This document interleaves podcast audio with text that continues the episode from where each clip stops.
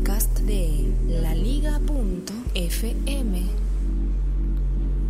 Este es el siglo XXI, es hoy.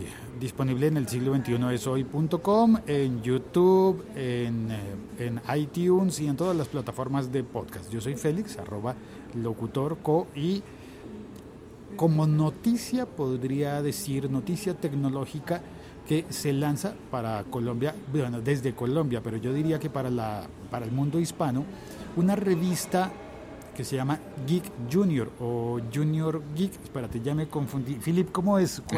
Félix, sí, eh, se llama Geek Junior. Es decir, para los junior que son geeks. Es una revista para jóvenes, muy joven, de 8 a 12 años. Obviamente tenemos otro tipo de lectores, pero principalmente es para los niños, los que están utilizando tecnología, como tú estás haciendo podcast. Son gente que consume mucho YouTube, que consumen mucho nuevas tecnologías. Y nos dimos cuenta desde hace años que esos jóvenes, a pesar de ser lo que llamamos nativos digitales, no aprovechan esas nuevas tecnologías. No es por eso que son más piros en el colegio, que tienen más pasiones, porque la idea es que tengan pasiones, que empiezan a apoderarse de, las tecnologías para hacer cosas chéveres, crear contenidos, empezar a montar videojuegos, empezar a hacer podcasts. Aquí, por ejemplo, hay toda una comunidad en Bogotá chévere de gente que está haciendo eh, booktubers eh, utilizando YouTube para hacer la promoción de los libros. Entonces, lo que queremos es que aprovechen estas tecnologías para hacer cosas.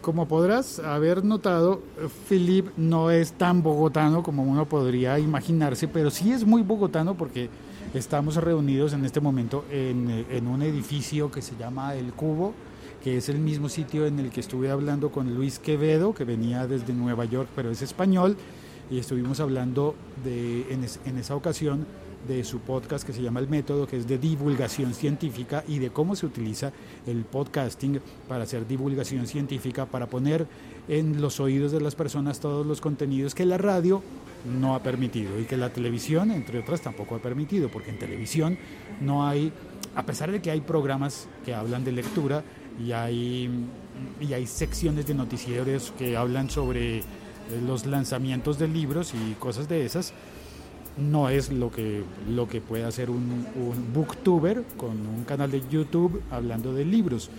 Y, bueno, pero entonces, volviendo al, al hilo, cuando estuve la última vez acá haciendo podcast en este edificio hablaba de divulgación científica. Me parece, Philip, que estamos hablando de algo parecido. Estamos hablando de los vulgarizadores. ¿Vulgarizadores? Exacto, son, eh, son gente que van a utilizar un canal. Como decías, la televisión es demasiado masiva. Se necesita tener muchos patrocinadores detrás, una cosa muy pesada para que sea un producto comestible para todo el mundo. La ventaja de esos vulgarizadores por YouTube, por canales de podcast, son gente que le están hablando a una comunidad de, de geek, de gente que les gusta un tema particular. Por ejemplo, hablaste de ciencia. Eso es tremendo, porque justamente aquí en Colombia desde hace años conocemos al profesor Julio desde Medellín, utilizando YouTube para hacer promoción y para incentivar a los jóvenes a, querer más las matemáticas. Pero hay gente que lo está haciendo en tema de historia, en tema de geografía, en tema de ciencias naturales, biología. Eh, son gente, en Francia lo llamamos así, yo soy franchute, como eh, eh, lo llamamos así, son vulgarizadores, vulgarizando esta ciencia para que entre a nichos de mercados. Es decir, que la revista no pretende llegar a todos los jóvenes, solamente los que quieren hacer cosas con las nuevas tecnologías, los que ven que porque en este momento en Colombia es un país de los más conectados del mundo. Todo el mundo tiene su teléfono celular, hay cobertura casi en todo el país. Entonces, ¿pero qué están haciendo con esto? ¿Cuántos están produciendo contenido? ¿Cuántos nos, ¿Cuántos nos están contando historias? En este momento, por ejemplo, estamos lo que llamamos la época del post-conflicto sería interesante recopilar historias, cómo han vivido ese conflicto, qué está pasando en las regiones, si realmente el país se está moviendo. Entonces, que, que esos que esas tecnologías nos sirven para recompilar y rehacer historias, que estas tecnologías nos sirven para que la gente empiece a aprender, aprender nuevas cosas. Vemos que el niño hoy cuando le compras cualquier eh, herramienta, por ejemplo, un dron que está de moda, va, no va a ir a, mirar el manual, directamente va a YouTube para hacer qué puedo hacer con esto. es verdad. Y como eh, otros compañeros lograron encontrar nuevas aplicaciones con esto, poniéndole cámara, captores, no sé, eh, se inventan, vemos que estamos en la moda de la robótica, de, de, de cosas chéveres. Y es esto queremos. Obviamente hay unas cosas más, diría, más convencionales de cómo mejor utilizar su teléfono celular, eh, sobre las novedades, por ejemplo, eh, en este momento está de moda de atrapar los Pokémon, estamos hablando de realidad aumentada, entonces, ¿qué se puede hacer con todas esas tecnologías? Pero entonces, revista, cuando decimos revista, no estamos hablando de papel. No estamos hablando de papel, yo vengo del papel, yo eh, soy el eh, pionero, el papá de la revista sobre Internet, eso nunca lo, había comentado. En el 97 creamos una revista que se llama El Otro Web, el otro web. Justamente en la era época 98, eh, donde Internet no era una cosa muy vulgarizada del mundo, la gente no sabía cómo se utilizaba esta vaina, creamos una revista papel, 32 páginas, lo alcanzamos en el 2075 mil suscriptores 75 mil suscriptores. Físicos, físicos, sí, sí, estamos en todos los kioscos de Francia, de Bélgica y de Suiza. La revista valía 6 francos, entonces todavía estamos hablando de francos. francos, sí. Y eh, la, la eh, era muy chistoso porque teníamos suscriptores hasta en, conventos de monjas que estaban comprando la revista. La revista era el papel blanco y rosado, porque decíamos que si uno se encontraba en el baño no le faltaba papel y había un papel para utilizarlo. Y todavía la, la, tengo en línea porque la, la, digitalizamos, porque ya ahí fue el proceso inverso, porque justamente la revista en papel, en la época la gente leía papel, hoy los jóvenes no leen papel. Los, los jóvenes están leyendo a través de su smartphone. Aquí estamos en el cubo, hay unos jóvenes por aquí, vemos que están utilizando el teléfono celular. No sé si está jugando, si está leyendo, pero vemos que la moda de, WhatsApp, de los chats, eh, están leyendo a través de estas pantallas. Y la idea es justamente hacer una revista solamente virtual, porque justamente sabemos que es más fácil para que la puedan divulgar. Ejemplo, mi revista, el otro web, la familia de mi esposa. Es la antigua. Sí, la, la, familia de esposa que es colombiana, en la época que estamos en París, la, la mandamos por correo, pero la recibía 15, 20, 30 días después. Hoy en día publicamos y de una la gente puede ver lo que estamos haciendo en cualquier parte del mundo. Porque además la revista, al, estar en español, pues igual cubre a Perú, Argentina, Guatemala, Costa Rica, México, España, supongo. Exacto, la revista primero está en francés. Entonces, eh, en el punto FR ya tiene dos años, ya iniciamos con la parte francófona. Ok, entonces primero vino la revista... En francés, porque el problema es que cuando yo, por ejemplo... Y luego en español. Sí, cuando pasamos también de, de mi lado, desde el lado latinoamericano, yo me ocupo de la parte latinoamericana, uh, de escribir para jóvenes no es fácil. En la época el otro web era para... Espérate, Filip, ¿cuántos años tienes? Uh, yo tengo ya 51 años. Y estás escribiendo textos para chicos de 8 a 12. Exacto, pero no yo solamente, ya tenemos un mega comité editorial, vamos a tener una reunión dentro de poco aquí en Bogotá. Eh, estamos hablando de 298 personas de los cuales... Por ¿Casi 300 escribiendo? Sí, sí, sí, que están ya, van a participar en la revista. Por ejemplo, está Felipe Londoño, rector de la Universidad de Manizales, el papá de, del Festival de la Imagen de Manizales. Ah. Eh, está Jorge Mario Caram, director de investigación de la Sergio Arborea, psicólogo que ya está acostumbrado a trabajar en otros tipos de revistas. ¿Eso es por el lado de Colombia? ¿Ya hay gente participando en otros países hispanos? Sí, por supuesto. Tenemos eh, venezolanos que están en Miami, por ejemplo, venezolanos colombianos, por ejemplo, Adrián Peláez, tengo tengo chilinos desde Perú, eh, tengo eh, de los 298 personas, tengo gente uh, repartido. ¿Y vas a reunir a, esas 298 personas en Bogotá? Vamos a hacer una reunión obviamente físicas para la gente que está aquí, virtual para los que están afuera. Ah, Además, como es justo antes de Semana Santa, sabemos que muchos salen de vacaciones, pero va a ser una reunión también virtual. La idea es para, para, ver un poquito los tips. Tenemos gente que es una apasionada de manga, que ya saben escribir sobre manga, pero tiene que aterrizarlo para, para más jóvenes, porque ellos sabían para universitarios. Eh, sí, qué curioso, porque el manga se fue volviendo adulta. Eh, bueno, siempre existió el hentai, que fue desde el comienzo. es para, e-, ese sí es para jóvenes, adultos, 18 años, sí.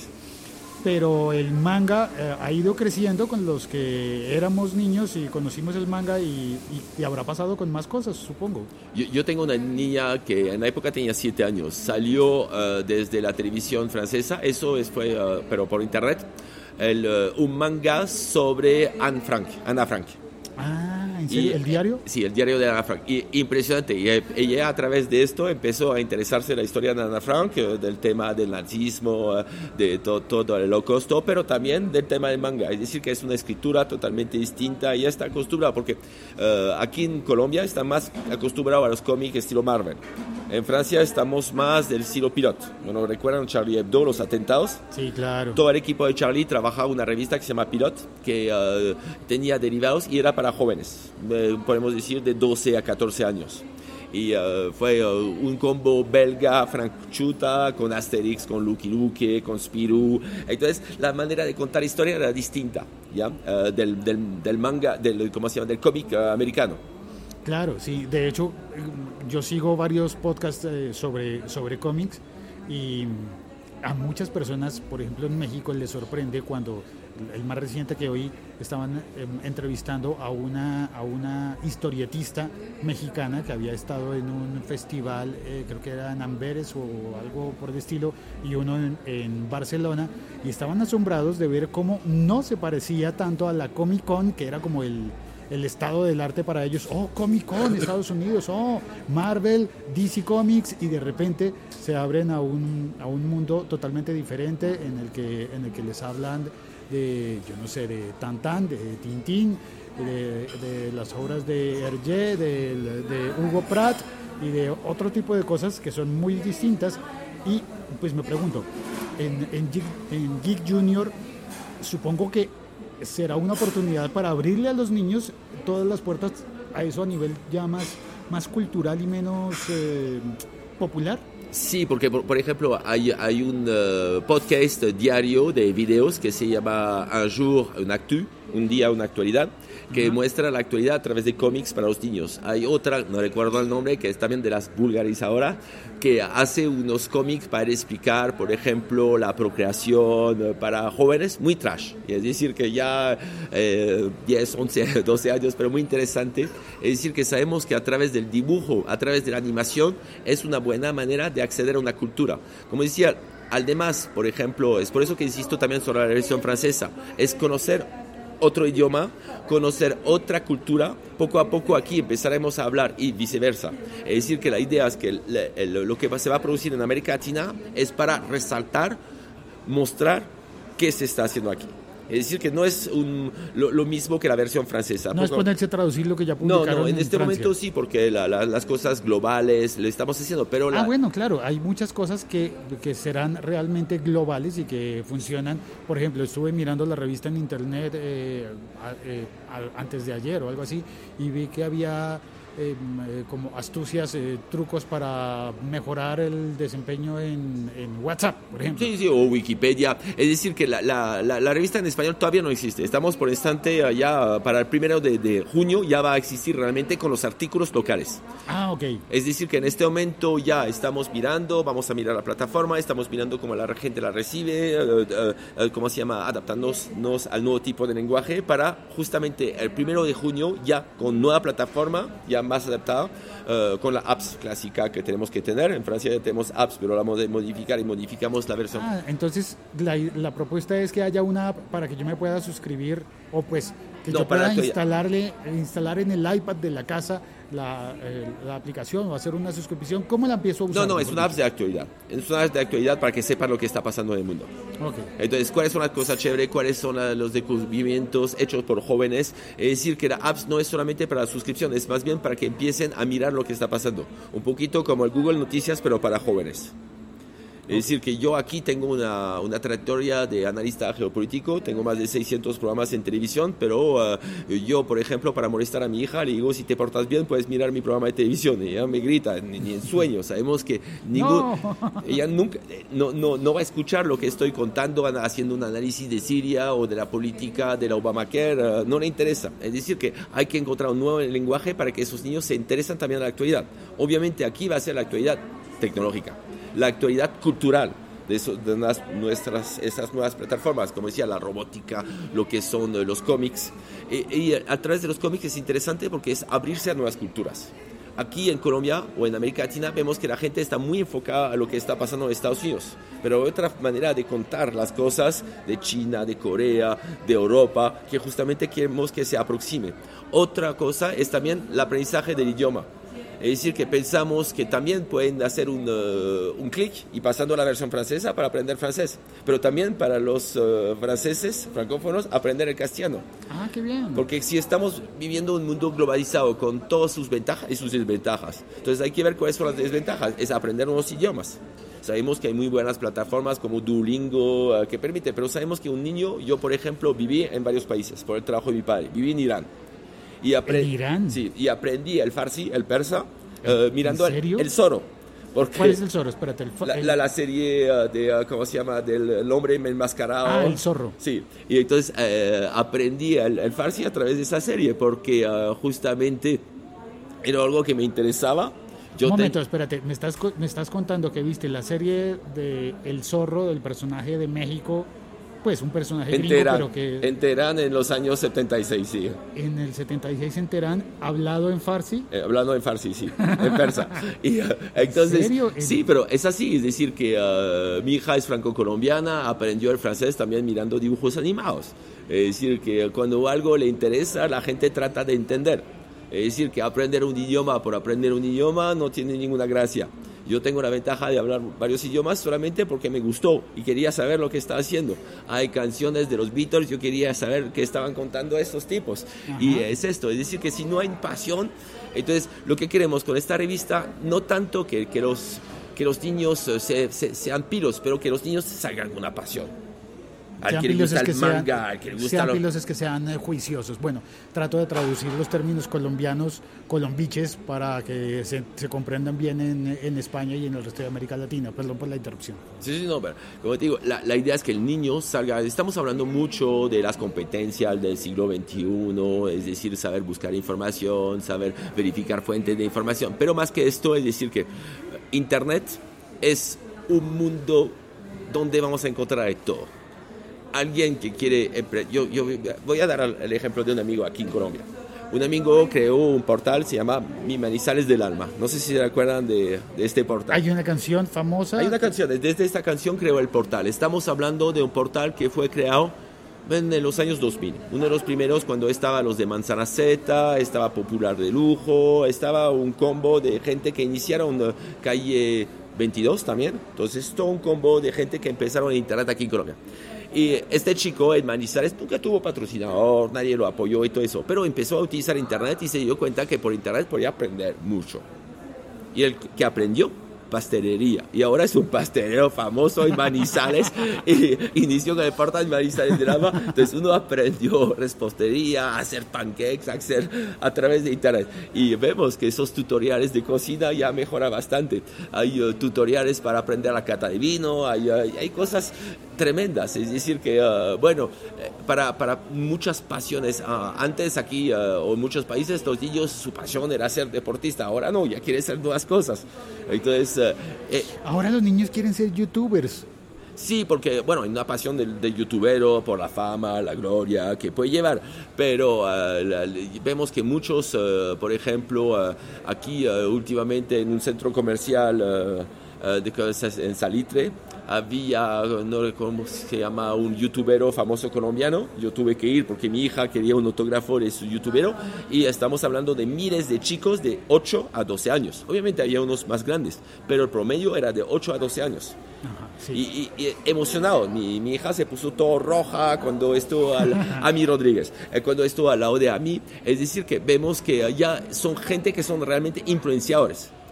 Es decir, para ellos uh, un, uh, ¿cómo se llama? El tuitero más famoso de Colombia, un chiquito, uh, Álvaro Uribe, este, no es alguien que le está influenciando a los niños, pero un amigo Rodríguez tiene una influencia bastante importante. Entonces, lo que dice, eh, perdón, lo eh, que cuenta... Para quien no es de Colombia, eh, acaba de mencionar a un expresidente que es senador y que...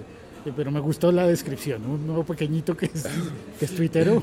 un tuitero colombiano. Y, uh, lo de, uh, entonces, es, es, es, importante que los papás también, estas revistas, para que los papás conozcan cuáles son los influenciadores y hacer un seguimiento a esos youtuberos para mostrar lo chévere que están contando. Es decir, por ejemplo, desde Francia lo que estamos haciendo es cada semana escogemos a seis videos de YouTube. sabiendo que los jóvenes aquí son muy consumidores de, YouTube.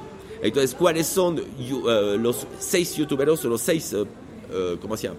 Videos que están interesantes para que aprendan cosas como decía, de historia, de geografía, de matemática, de lo que sea.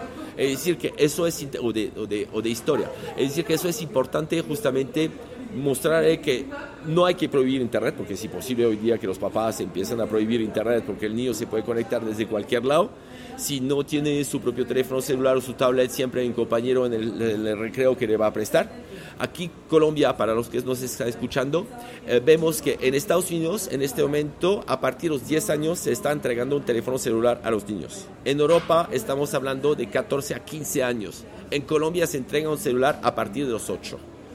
En promedio, en promedio. Hay niños de 6 años que ya andan con un teléfono celular, pero 8 años en edad promedio, según eh, justamente las estadísticas publicadas por la ART, diferentes organizaciones. Aquí 8 años el niño tiene un Para uso personal.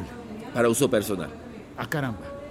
Entonces, ya tiene, obviamente no van a tener, uh, ¿cómo se llama?, plan de datos, pero sabe que un compañero lo puede tener, sabe que el colegio... Pero está con el wifi, el wifi de la casa, eh, así que igual. Sí. plan de datos, pero Internet tiene o consigue. No, y los niños eh, ya saben dónde encontrar la información. Es decir, que no podemos decir que son más eh, astutos que antes, pero saben encontrar. Yo estuve en unos colegios aquí hablando de seguridad de Internet, porque es un tema también de la revista, cómo protegerse. Y una niña de 7 años frente a sus papás le explicó que su papá le había puesto demasiados filtros que ella prefería conectarse desde la red del vecino. Claro. 7 años. Entonces había visto unos amigos, había visto tutoriales como hackear la red del vecino y captar la información sin tener todos los filtros que había puesto el papá justamente en la casa. espérate, eso...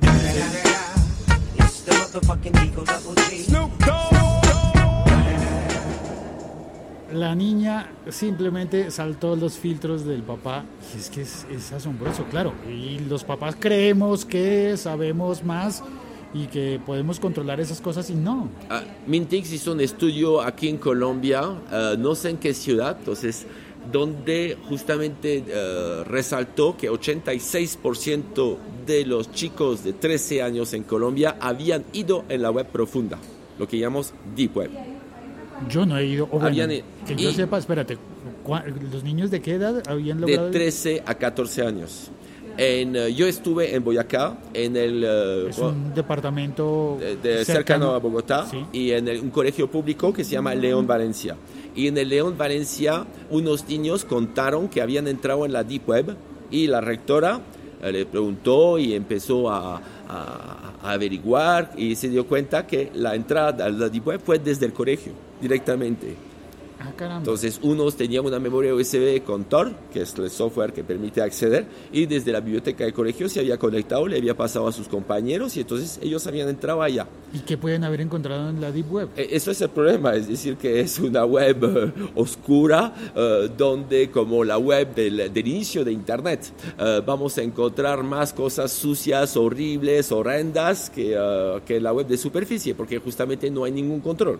Hay cosas chéveres al interior, por ejemplo, para la libertad de prensa o unas investigaciones, pero podemos decir que un poquito como la web del inicio de los años 95, 80-90% es porquería que vamos a encontrar. Vemos que el uso de Internet al inicio podemos decir que estamos en la tercera época de Internet. La primera época fue uh, pornografía, todo lo que está escondido en la casa lo íbamos a encontrar en Internet. El periodo 2 es Internet soy yo, es decir, el ego, el Facebook, todas las redes para que la gente se muestre lo que está haciendo, lo que está comiendo. Y ahora estamos entrando realmente en un periodo donde la gente ya está aprendiendo a través de Internet, a través de los MOG, a través de la plataforma habitual o esos uh, vulgarizadores que son youtuberos. Entonces, pero en la web, en la web profunda sí encontramos todo lo sucio, es decir, desde la venta de órganos, pero aquí en el departamento de, de Boyacá nos contaron unos niños que había ofertas de contratos de sicariatos por 150 mil pesos.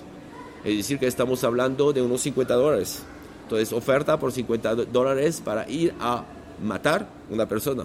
Y eso se encontrará en la agua profunda, porque encontramos lo más sucio que existe. Y eso lo pueden encontrar unos niños en, el, en la biblioteca del colegio, Del colegio, sin que los... Y, uh, y ahí cuando hicimos, eh, cuando empezamos a hablar de esto, preguntamos a los profesores y ningún docente había entrado en la agua profunda.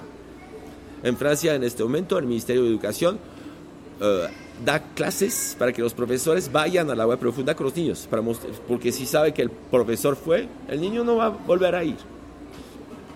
Entiendo. Entonces, la, la idea de, de, Geek Junior justamente es informar de todo lo que hay, qué está pasando, cómo está utilizando la Internet. Es por eso que el comité es grande, porque también es hacer investigación, ver cuáles son los nuevos usos de esas tecnologías.